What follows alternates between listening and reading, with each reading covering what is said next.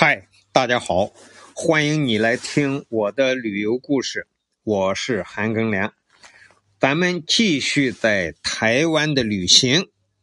前几天呢，我一直在台南旅游，讲了台南。我仔细数了一下，竟然在台南讲了十集。台南确实是台湾省一个历史底蕴很丰富的这么一个城市。啊，古迹也非常的多，在台湾可以说是最多的一个城市。如果各位朋友要到台湾来自由行，台南一定是你的重点。我这次个人自由行这个台湾的旅游啊，因为台湾的政策对大陆来说，就是大陆居民在台湾旅游只能十五天。所以啊，我就要好好的规划这个台湾的行程。那么从台南再往南，还一个大城市，就叫高雄。呃，还有台湾最南尖角上那个垦丁啊，这个国家公园。但是呢，这两个地方我二零一二年跟团游的时候都去了。我算了算，怎么的？这个时间也不够用的了，所以我就决定这一次自由行放弃高雄和垦丁，从台南直接到台东和花莲。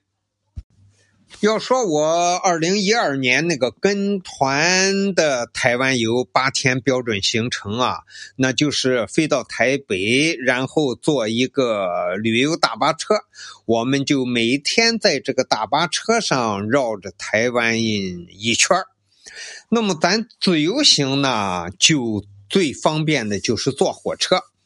这一次我就等于是坐着火车绕了台湾一圈台湾最早的铁路啊，就是从台北串起了台中、嘉义、台南、高雄这几呃台湾的这几个大城市啊，这个南北的铁路这快捷线，修了这条铁路之后呢，台湾的交通就方便多了。那么，台湾东海岸呢，只有台东和花莲两个县。那么，再早呢，就是修了一段铁路，就是台东到花莲，就这么长一段它和西边的这个没连起来，这台湾就很不方便呀。后来，台湾就修了一个北环线、南环线，然后。把这个台湾全岛围成一个圈铁路就可以绕着台湾转一个圈这样就很好了。我这一次在台湾自己坐火车呀，把台湾的火车从低档的到高档的我坐了个遍，因为我坐的次数太多了呀。啊，那么现在说一下台湾的火车和火车站。首先呢。台湾的火车站都很小，啊，一点点大。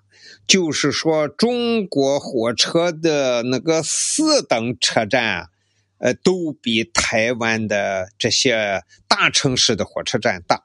你像高雄、台南、台中，呃，嘉义这几个大城市，那都是百万人口的大城市，但那个火车站一丁点点很小。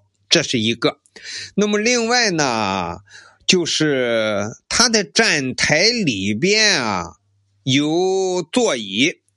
啊，这个乘客进了站，在站台里头啊可以坐着，而且它进站控制的也不是那么严，就一个进站口，一个火车站，你像台中、台南这样的大火车站，也最多就是四五道。进去之后，你你这个车不管是几点的，只要那个检票口有人，你拿着车票就能进去。你在火车站里边的站台上等啊，也没有人干涉你。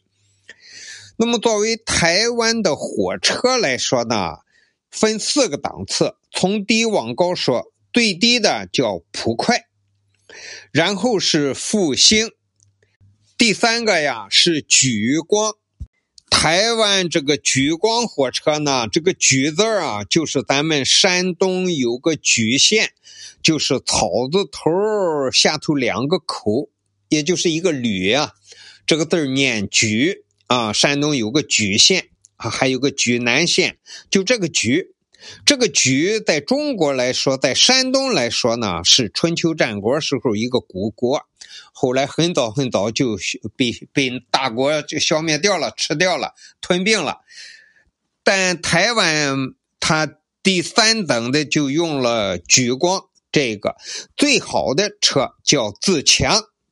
啊，这个自强的车呢，要票价要比最差的普快要贵一倍还多一点当然，这个条件也会好很多。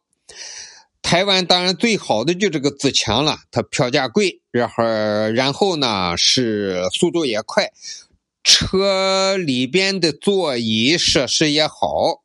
最差的这个普快啊，我也坐过，它竟然像咱们青岛以前那个市郊车，呃，青岛人叫马龙的，就那个样，长条的椅子，那个椅子的方向是和车厢，呃，并摆着的，就是沿着车厢两边坐两排椅子，然后车中间再坐两。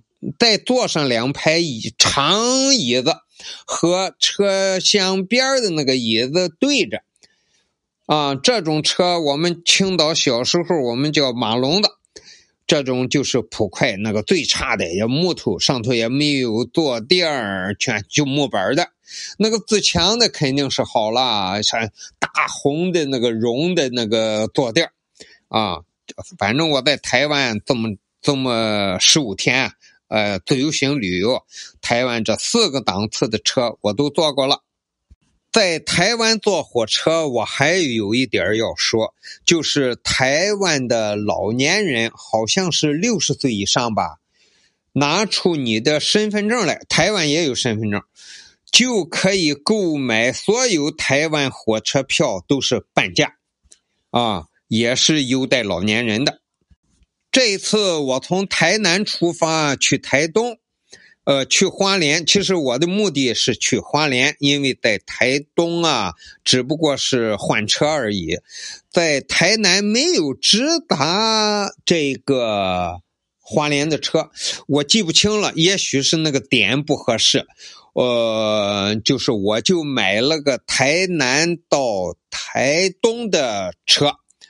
然后早上起来坐着到了台东，大概接近中午，在台东等了两个小时，又坐台东到花莲的车。到花莲的时候呢，就是当天下午了。今天这一段给大家讲的啊是台湾的火车。